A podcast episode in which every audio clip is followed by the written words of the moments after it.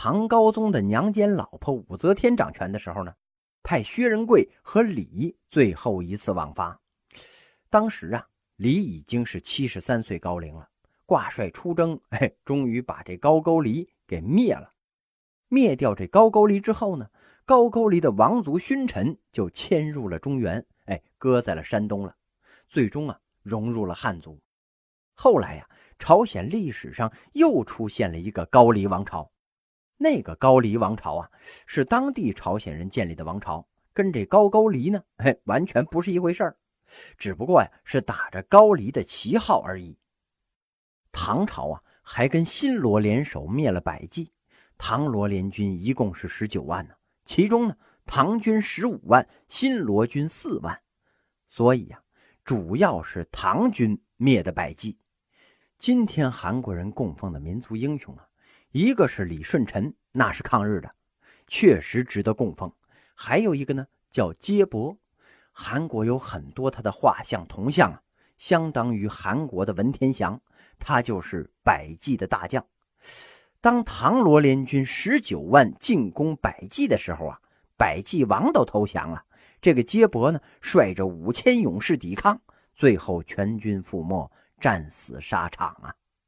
新罗是在唐王朝的帮助之下完成的统一，所以新罗跟唐朝的关系啊，在边界确定之后非常的友好。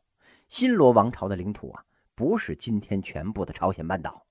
当时唐朝和新罗的边界呢，并不在鸭绿江，而是在大通江。今天的平壤以北啊，哎，在当时呢，还是中国的土地。中国的皇帝一过生日啊，新罗的女王都给皇上绣衣服，还写赞诗呢，很恭顺。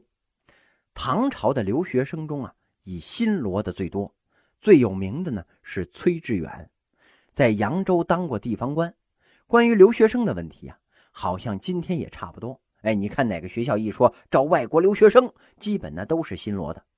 在韩国高考啊，压力比咱们中国更重。所以那帮人呢，哎，哪儿也考不上，只好跑中国混了。混好了呢，混一个北大。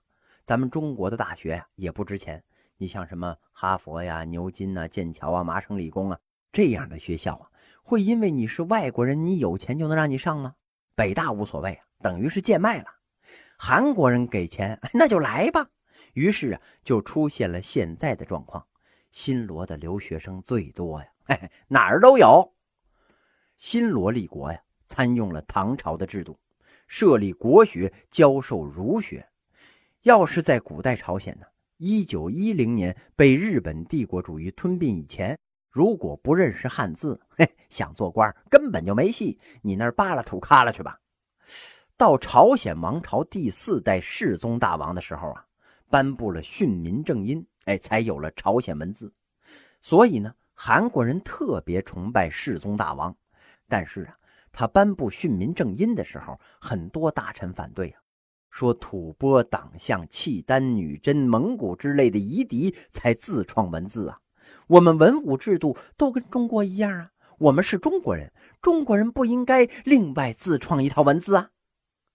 新罗呀，还从唐朝引入了茶种、印刷术、制瓷、制铜工艺。今天到韩国旅游啊。它的特产那就是铜筷子、铜碗和青瓷。高丽青瓷啊非常有名。实际上啊，中国瓷器最早那就是青瓷、白瓷，后来出现了彩瓷、粉瓷。这个韩国呀，可能是一直还停留在青瓷这个水平。现在看起来呀，显得很古拙，哎，很古旧啊。实际上啊，是因为后面的技法没学过。另外呀。读汉诗、写汉诗也是他们的一大习惯呢。朝鲜人写诗的水平那确实是相当高啊。日本人也能写，但是日本人写的呢没有韩国人纯正。越南人也能写，那基本上就是打油诗了。一九一零年，朝鲜被日本帝国主义吞并，很多志士流亡中国呀。其中有一位呢叫金泽荣，他在江苏南通居住的时候啊。留下了一首非常有名的诗啊！他在晚上睡觉的时候，看到天上飞过大雁，一琢磨呀，哎，就写下了这首诗：“一声难咽，脚愁眠，独上高楼月满天。十二何时飞故国？三千余里又今年呐！一年十二个月，一天十二个时辰，我都在思念着故国呀。朝鲜号称是三千里江山呢，又过了一年了，哎呀，还没能光复啊！弟兄白发依依里，父祖青山历历边。待到锦花花发日，压江春水。李归船，锦花呀，就是木槿花，韩国的国花啊。等木槿花开放的时候，从鸭绿江回国，就是说呀，我的国家虽亡了，但是光复祖国的志向从来没有停息过。另外啊，在姓氏、服装、节令、风俗等方面，新罗呀也有浓重的中华文化色彩啊。汉朝的时候啊。日本就和中国有友好往来，后来在日本的本州岛西南部兴起了一个强大的政权呢，叫邪马台国。这是汉文书籍翻译的。邪马台呀，实际上就是大和，我们把它的音呢译成了邪马台。当时大和的统治者呀，都是女王，哎，半巫半人半神的那种，终生不能结婚，靠神神鬼鬼来统治啊。邪马台国的毕弥呼女王啊，在魏明帝在位的时候遣使到了中国。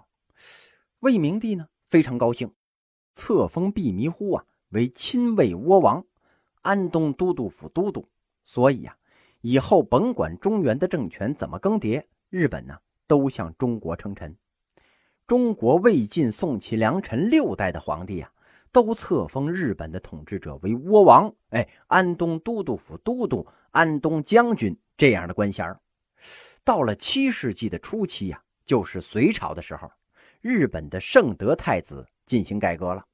圣德太子这个人呢，在日本的地位相当于中国的周公，哎，治理作乐呀。他仿效中国的制度啊，进行了改革，这国名呢，哎，也就写成汉字的，哎，那个日本了。并把这统治者呀由大王改成了天皇了，然后啊把前面几代的鬼神王都追封为天皇，实际上那会儿都是倭王。圣德太子办的这件事啊，哎，要报告给中国，于是呢遣使到了隋朝了。那个使臣呐叫小野妹子，但是啊，哎，这妹子可是个男的呀。这妹子来华之后啊，给隋炀帝递上了国书。隋炀帝打开国书一看，上面写的是“日出处天子致书，日没处天子无恙”。这隋炀帝一看就火了呀！呵，原来你是臣子啊！啊，现在你敢自称天子，而且你是日出处啊，我这日落处，你这不咒我吗？啊！隋炀帝呀，非常不高兴，但是这面子上呢，还得过得去呀。后来就跟官员们说呀：“哎呀，小邦无礼，以后啊。”就别让他来了啊！日本人我看着烦。又过了几年呢，圣德天子再次遣使来华。这次隋炀帝打开国书一看，这活更大了，因为国书上写的是啊，东天皇敬白西皇帝。中国皇帝称天子啊，哦，你称天皇，那你不成我爹了吗？所以隋炀帝呀，就派了一个姓裴的侍郎到日本去骂他们。这姓裴的呀。绕到朝鲜去日本，一看，哎呀，波涛汹涌，吓得没敢去。于是就把这诏书啊递给了朝鲜人。哎，劳驾，哎，你们替我去骂小日本吧。他自己回朝复命了。那个时候啊，不像今天，说中日两国一衣带水，就隔着那么浅浅的一个海。当年那浅浅的海呀，那是难以逾越的天堑呐。你想，那小破帆船一百多吨。可能也就是几十吨吧，去横渡大海那简直就是长征啊！必须有岛屿停靠啊，让这小船呢可以一站一站的停，这船漏了好补啊，人也好休息一下。要是没有啊，这风对着帆一顿猛吹，嘿嘿，一停就发现呵，到了西伯利亚了，也可能是印度尼西亚。基于这个缘故啊，隋朝两次遣使日本都是无果而终。从贞观年间呢。日本派出的遣唐使一共是准备了十九次，成行的呢是十六次，有三次可能是没凑够钱。成行的十六次之中呢，成功到达中国的是十三次，没到达的那三次啊，估计就是吹跑了，哎，去了西伯利亚、印度尼西亚，哎，传散人喂鱼啊，哎，这都有可能。日本的大化改新呢，是由留学唐朝的人回国策划的。公元六百四十六年，孝德天皇开始大化改新了。日本就是从这一年开始有的年号。以前呢，日本天皇没有年号。从大化改新到一八六八年明治天皇的明治维新，中间呢一千两百多年呢。日本历史上称为唐化时期。日本一直把中国呀叫做唐国、唐土。后来呢，日本看不起中国的重要原因呢？就是因为他们认为中国只有在唐朝的时候才可以称中国，唐朝以后啊，中国就不配称中国了。他们认为啊，他们才是中国，因为他们把这唐朝的典章文物啊继承的很好。哎，尤其是对于中国宋明两朝啊被少数民族灭掉、汉唐受蛮夷所治这些历史啊，日本是非常看不起的，所以他们才敢出兵打中国呀。既然蒙古人可以入主中原，女真人可以入主中原，那我们日本人那也可以呀。哎，你比如说吧，从甲午战争日本发表的文告来看呢，都是以中华正统自居，哎，号召反清复明。包括孙中山在日本设立大本营，也是反清复明的感觉呀，表示日本是中华道统之所在。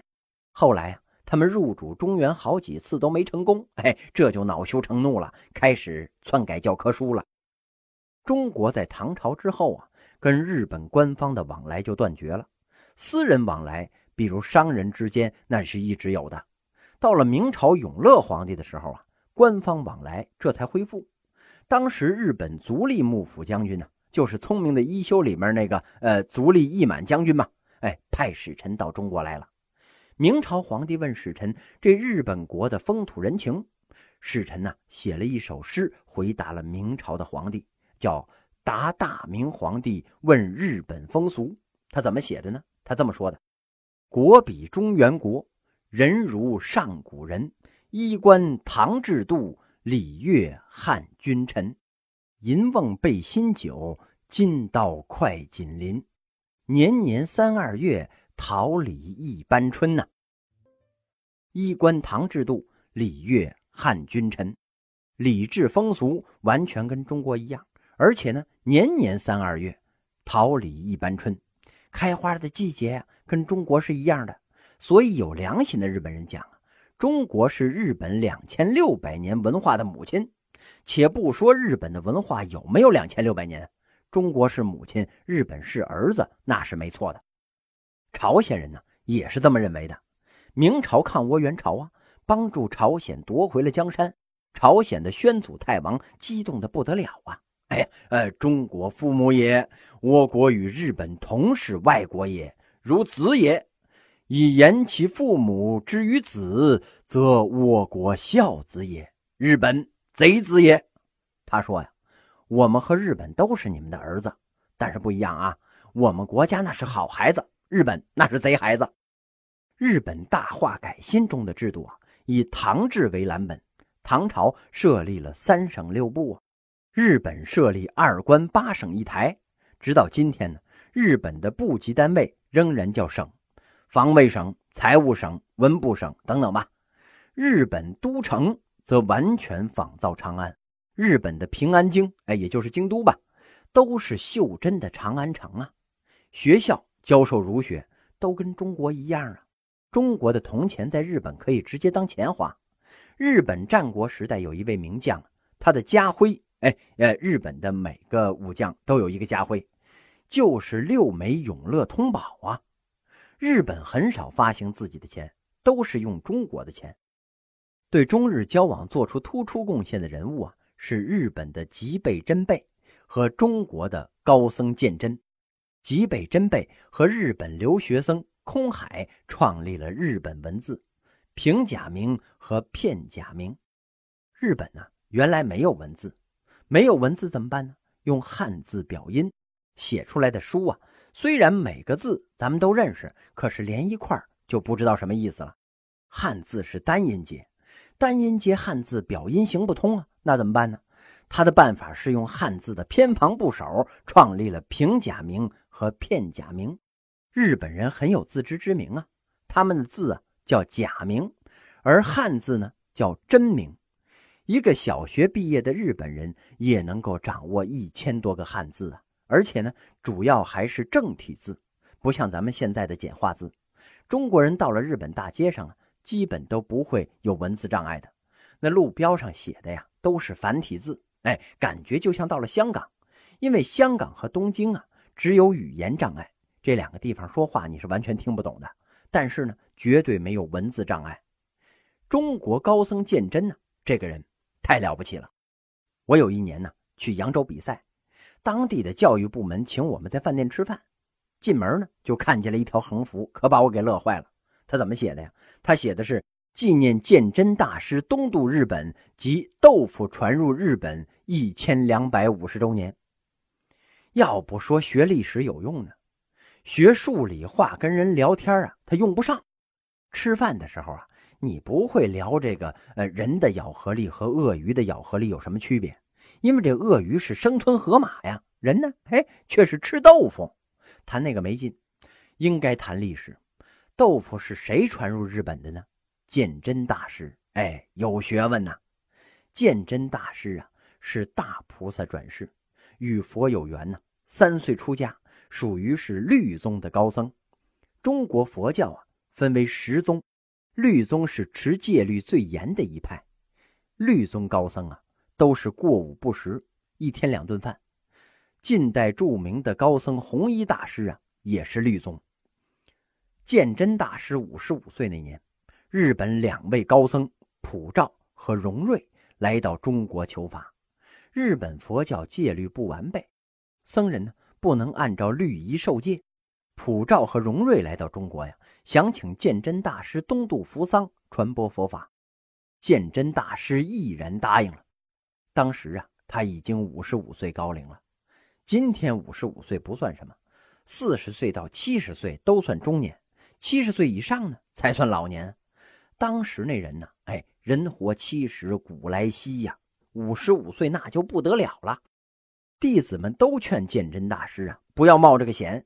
鉴真大师为了弘扬佛法，毅然是六次东渡。唐朝的法律啊，是不允许国民出国的，出国都是偷渡。所以鉴真大师呢，六次都算偷渡，头四次啊都没能成行，不是被弟子告密呀，就是船漏了回来了。第五次一出海，刮大风，嘿，风一停，一看，呵，海南岛。荣瑞去世之后啊，鉴真大师在双目失明的情况下，第六次东渡扶桑，哎，这次成功了。在日本的博多湾登陆，日本天皇动用了好几十万人来迎接这鉴真大师啊。鉴真大师一路是踩着鲜花进入日本的，一直到了日本国都，他的脚下都没有沾到泥土啊。鉴真大师到了之后啊，日本天皇封他为大僧都，哎，亲自登坛受戒。皇后呢也登坛受戒了，一起做了鉴真的弟子啊。天皇还亲自给他撰写了碑文，这个碑文呢一直保存到了今天，叫《唐大和尚东征传》。和尚是尊称啊，那大和尚更是尊称啊。他并不是呃弄个出家人，他都叫和尚啊。就跟大学里边，呃，不是是个老师都叫教授一样，和尚、喇嘛那都是尊称啊，高僧那才叫和尚。一般人刚出家呀，叫沙弥，还不能算是和尚。鉴真是大和尚，天皇写大和尚戒行高洁，白头不改，远涉沧波归我圣朝，出生入死来到日本国呀，哎，难能可贵。鉴真到日本呢。不光是传播佛法，还把中华的先进文化传播到了日本。哎，包括这个豆腐怎么做呀？这些都对日本的贡献是相当大呀。日本人说，原来日本文化呀就是一锅豆浆，中国文化就像是卤水，点进去之后才能变成豆腐。日本文化基本上可以看作是中华文化的一个分支，以佛教为纽带。中国和天竺啊，哎，也就是印度的交往也增强了。贞观的时候啊，天竺遣使来朝，中国的十进位计数法传到了天竺，其中啊，高僧玄奘和义净那个作用那是非常大的。玄奘就是唐僧唐三藏，孙悟空的老师啊。玄奘大师也是两岁出家，精通佛法呀。在诵经的过程之中呢，他觉得佛经有些地方不对，翻译的不准确，所以啊，他就想去西天取经，学习真正的佛经啊。为了传播正版呢，他在二十多岁的时候偷渡出国，十九岁游历印度，在印度的那兰陀寺跟一百零六岁的高僧戒贤法师学习。戒贤法师啊，本来要圆寂了。阿弥陀佛给他托梦，说是从中土大唐要来一位高僧跟你学法，你得等他来了，把这个法交给他之后，你再圆寂。所以啊，他就等啊等啊等啊，等了三年，哎，终于把这唐三藏给盼来了。三藏指的是什么呀？就是佛经的三个组成部分：经、律、论。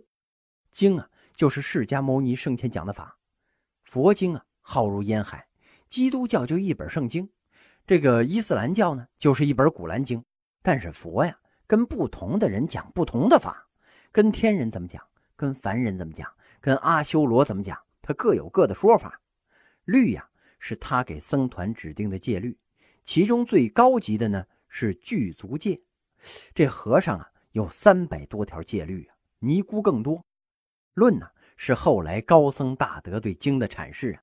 唐三藏主要就是学瑜伽师地论，那是弥勒菩萨在兜率天宫讲的法呀，精通五十部，所以啊才被称为三藏。佛经穷尽一生啊，都很难精通一部，精通五十部的人，嘿，那太了不起了。印度各国的国王啊，看唐三藏这么神，就劝他别回去。哎，你的学问太大了，哎，你就留这儿吧。他说呀：“哎呀，我必须得弘扬正版佛法，所以呢，哎，我要回到东土大唐啊。”于是啊，他满载着六百多部佛经回到了中国。这个时候啊，皇上也不追究他偷渡了，哎，专门给他盖了大慈恩寺，盖起了大雁塔，让他译经。这个佛经啊，其实是一种文化的传承。今天的汉语两次大规模引进外来语呀。其中一次，那就是佛经。你比如说吧，“心心相印”“大千世界”“一刹那”“一弹指”“醍醐灌顶”“天花乱坠”，那全是佛经里边的。顺便说一下啊，另一次语言引进呢，就是二十世纪初的日语。那个时候啊，我们也大规模的把日语引进了汉语之中。我们今天说的话，你比如说军事、经济、文化、政治这些词儿呢。基本上全是日语，什么积极呀、消极呀、干部啊这些词儿还是日语。现在说什么物理、化学、生物这些词儿呢？哎，也全是日语。它和佛经的引进呢，属于两次大规模的语言引进，所以愤青们哎，应该不说这种词儿，光抵制日货那是远远不够的。哎，应该抵制日语。哎，他们应该说呀，呃，说古汉语才对。翻译这些佛经啊。穷唐三藏一人之力，那是翻译不完的。所以呀，他得收徒弟呀。他收的徒弟可不是孙悟空、猪八戒什么的呀，哈，他们只会打架。很多僧人呢想拜三藏为师，但是佛家最讲缘分，一看，哎呀，咱俩没缘，哎，我就不收你了。皇帝都有点着急了呀，那意思就是，哎呀，你再不收徒弟，回头你玩完了，这这事儿怎么办呢？啊，但是也不能不催他。哎，你你看你你收谁合适啊？你啊？